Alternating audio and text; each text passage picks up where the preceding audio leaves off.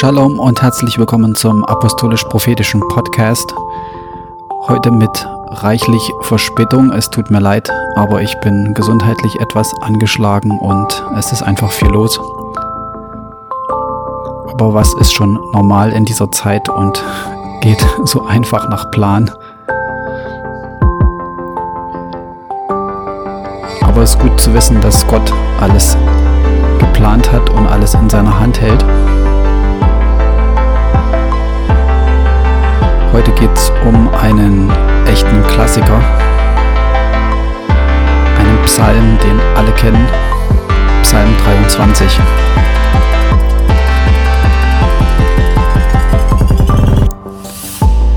Also dieser Psalm, der ist so bekannt, dass ihn wahrscheinlich fast alle auswendig können. Und man denkt so, naja, darüber habe ich alles schon gehört, äh, ist immer mal gut, aber muss ich jetzt vielleicht nicht unbedingt wissen, aber es kann, es ist immer gut, also Gottes Wort ist ja un, unerschöpflich, also es ist, es hört nicht auf, sozusagen, das ist ja das Gute daran.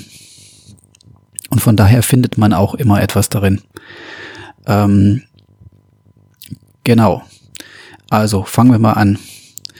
Ein Teil, den lässt man häufig weg. Wir machen das nämlich jetzt so. Äh, ich lese den Psalm auf Hebräisch und übersetze ihn parallel dazu und dann sage ich euch einiges noch zu den Worten und da könnte es unter Umständen sein, dass da was dabei ist, was euch weiterbringt und was ihr so noch nicht wusstet und das Ganze ein bisschen erweitert. Ähm, wie gesagt, die Einleitung, die vergisst man meistens. Das heißt, Mismorli David, das heißt ein Psalm Davids. Und das Interessante an dem ersten Wort ist einfach, dass ähm, es impliziert, dass es gesungen wird mit einem Instrument. Also es gibt einmal Singen, Singen, das ist normales Singen mit der Stimme. Und es gibt ein Wort für ähm, äh, Singen in Verbindung mit einem Instrument. Also so klassisch, wie man das kennt, David mit der Harfe, der singt weil genau das ist das, was er auch gemacht hat mit hoher Wahrscheinlichkeit und deswegen heißt das so. Also es ist ein Psalm, nun ja, ähm, die Psalmen heißen die Telim ähm, und dieses Mismole David ist ein Psalm Davids ja oder ein, ein Gesang eigentlich könnte man sagen, Davids. Ähm, Adonai Roi Lo Echsa, also der Herr ist mein Hirte und mir wird es an nichts mangeln. Das ist ja der bekannteste Vers wahrscheinlich in der Bibel.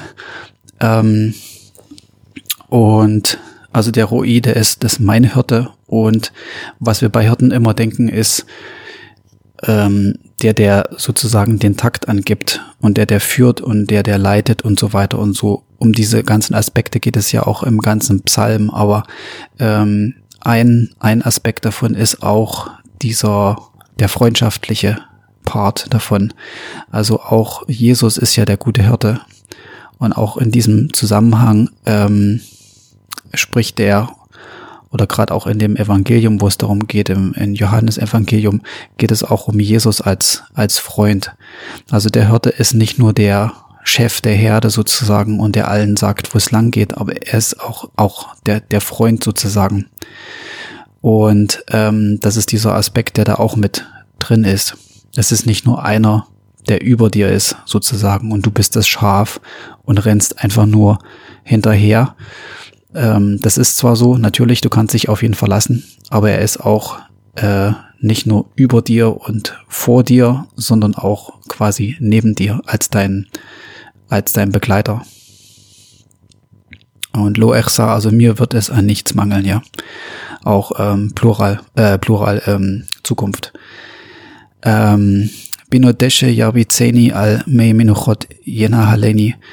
Ähm, er führt mich auf die, die, die grünen Auen, hat Luther, glaube ich, übersetzt, und ähm, führt mich zu stillen Wassern. Ähm, da stellt man sich häufig so eine, so eine grüne, satte Wiese irgendwie so vor, ja, ähm, wo dann die Schäfchen schön am Wasser sind und, und trinken. Und das, das ist ja auch nicht so unbedingt verkehrt jetzt direkt. Aber ähm, ähm, also er lagert mich auf grünen Auen, ja. Äh, in Israel sieht das ein bisschen anders aus. Also in Israel gibt es schon auch Ebenen, wo flaches Land ist, wo quasi auch Weide theoretisch sein könnte oder gewesen ist, vielleicht in der Vergangenheit und Täler und sowas alles. Aber ähm, es ist eher sind es diese diese Hügel, ja, die ebenso Weiden sind. Zu der Zeit zumindestens war das so. Und es ist einfach auch die Gegend, wo David war, ist, ist bergig. Also es sind Schafe, die an diesen, an diesen Berghängen sind. Und ähm, dazu sage ich gleich noch was, äh, warum das auch so ist und warum das auch wichtig ist. Ähm, so, gehen wir weiter. Nafshi Yeshovev ähm, Yancheni b'ma'agle tzedek lema anshmo. Ähm, er erquickt meine Seele. Ja, er stellt meine Seele wieder her. Ähm, das, das Wort, was da verwendet wird, ist, ist, kommt von zurück, von wieder zurückkommen. Und in dieser Form hier ähm, ist das ja, er erquickt, er stärkt, oder er führt dazu, dass, dann, dass man wieder zurückkommt, also auch ähm, wieder zu ihm zurückkommt, immer wieder. Also als, als Schaf sozusagen in der Herde musst du immer wieder, immer wieder zum, zum Hirten quasi kommen, ja. Du kannst nicht auf, auf, allein auf weiter Flur sein, irgendwie allein, sondern du musst immer wieder zurückkommen. Und da ist diese, diese, ähm, dies, dieser Aspekt auch einfach drinne. Er leitet mich in Pfaden der Gerechtigkeit um seines Namens willen. Und das Interessante dabei ist, das habe ich auch noch nicht gewusst, ähm, es ist nicht nur einfach Pfad, also wie der Weg. Ähm, Maagley ist, das kommt von äh, von Agala, von von einer Stufe, also von Treppen auch. Ähm, ähm, das, das heißt, in, in diese, diese Berge, diese Hügel, wo die Schafe waren und was die eigentlichen Weide, die Weiden gewesen sind, also diese grünen Auen, ja, ähm, gibt es diese Wege, die die Hirten und die Herden immer gegangen sind. Die gehen so meistens wie so ein, ähm, den, den Berg ringsherum und auch überkreuzen die sich und gehen so über Kreuz nach oben oder um den Berg halt herum. Und das ist dieses, ähm, diese Pfade der Gerechtigkeit. Und, und, und dieses Wort Zedek kommt von der Waage auch. Ja, also von dieser, diesen, diese Waage, die so hin und her geht. Und so sind die Pfade auch. Und ja, Luther hat übersetzt ähm, auf rechter Straße oder sowas, ja, oder auf, auf rechtem Weg. Und das stimmt auch, aber das ist halt auch wichtig. Ähm, es gibt diese, diese festen Wege. Es scheint vielleicht nicht immer so klar, wenn man das auch von außen so sieht, aber ähm, ähm, der Hirte führt seine Schafe auf diesen, auf diesen Pfaden. Und ähm, gerade am Berg ist das halt besonders wichtig. Und es geht auch dieses Hin und Her. Es geht in die Richtung und in die Richtung, bevor es dann nach oben geht, ja. Und diese Waage dann halt, die Gerechtigkeit. Also es sind diese ganzen Aspekte drin. Es ist einmal richtig, es ist auf die rechte, die rechten Wege. Ähm, es ist Gott, der, der dich führt. Und es ist halt, es ist die Gerechtigkeit selber. Und er ist da, dass du, ähm, dass du richtig trittst und nicht runterfällst.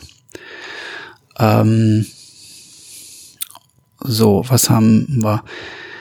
Gam elech begeitzal mavet lo irara'a ki ata imadi shiftecha umishantecha hebma jenachamuni. Also, auch wenn ich gehen werde durch das Tal ähm, des Schattens des Todes, ähm, werde ich mich nicht fürchten. Ähm, oder fürchte ich kein, kein Böses, denn du bist mit mir ja, ähm, Tal des Todschattens oder Todesschattens, wie auch immer, ähm, Schatten des Todes hat nochmal einen anderen Twist sozusagen, wenn man das nimmt und drüber nachdenkt. Und ich will euch mit dem Podcast oder mit den Psalmen auch nur äh, inspirieren, dass ihr das nehmt, was ihr glaubt schon zu kennen und darüber meditiert. Und es ist sehr gut, wenn man einen Psalm hat, den man ähm, auswendig kann. Dann muss man nicht immer nachschlagen. Und dann kann man drüber nachdenken und nachdenken und meditieren und das wiederkäuen, so wie die, wie die Schafe auf der Weide. Und dann wird es mehr. Und dann entfaltet sich das und dann erkennst du auch mehr, als du vorher schon darin gesehen hast. Ähm, ja, äh, was interessant ist, dieses äh, dein Stecken und dein Stab, ähm, sie trösten mich. Also es ist tatsächlich äh, nicht einfach, es sind wirklich zwei Sachen. Also im Hebräischen gibt es ja diesen Parallelismus, wo man das eine sagt und noch was hinzufügt und diese zwei Sachen sind ein, sind eine Sache. Und das ist hier nicht direkt so. Also es sind tatsächlich zwei Dinge. Es ist der Stecken und der Stab und das sind auch, ähm, ist nicht so direkt synonym äh, zu verstehen. Aber sie machen beide eine Sache. Ja, ähm, sie trösten mich. Und ähm, dieses Wort dein, dein Stecken, also das ist ein, ein Wort, was ähm, äh, sehr oft in der Bibel verwendet wird. Und das ist dieser Aspekt des Hirtens, äh, des Hirtes, des äh, Hirtens, dass er der dein, ähm, dein Leiter ist, dass er dich führt, dass er der Chef ist, dass er sozusagen ähm, über dir auch steht. Und ähm, das ist auch dieses Wort, was für die Stämme, die Stämme Israels verwendet wird oder für ähm, Zepter auch, ja. Stock, Rute und so weiter ist es auch ähm, benutzt. Und dann im Sinne von Herrschen, der Herrscherstab und so weiter. Und das ist dieser Teil einfach, wo Gott dich ähm, leitet und dich lenkt und dich auch zurechtweist. Und der andere Aspekt, ähm, dieses äh, dein dein Stecken oder wie auch immer man es dreht oder dein Stab. Eine Übersetzung nennt es eine Stab und die andere Übersetzung nennt es andere wiederum Stab.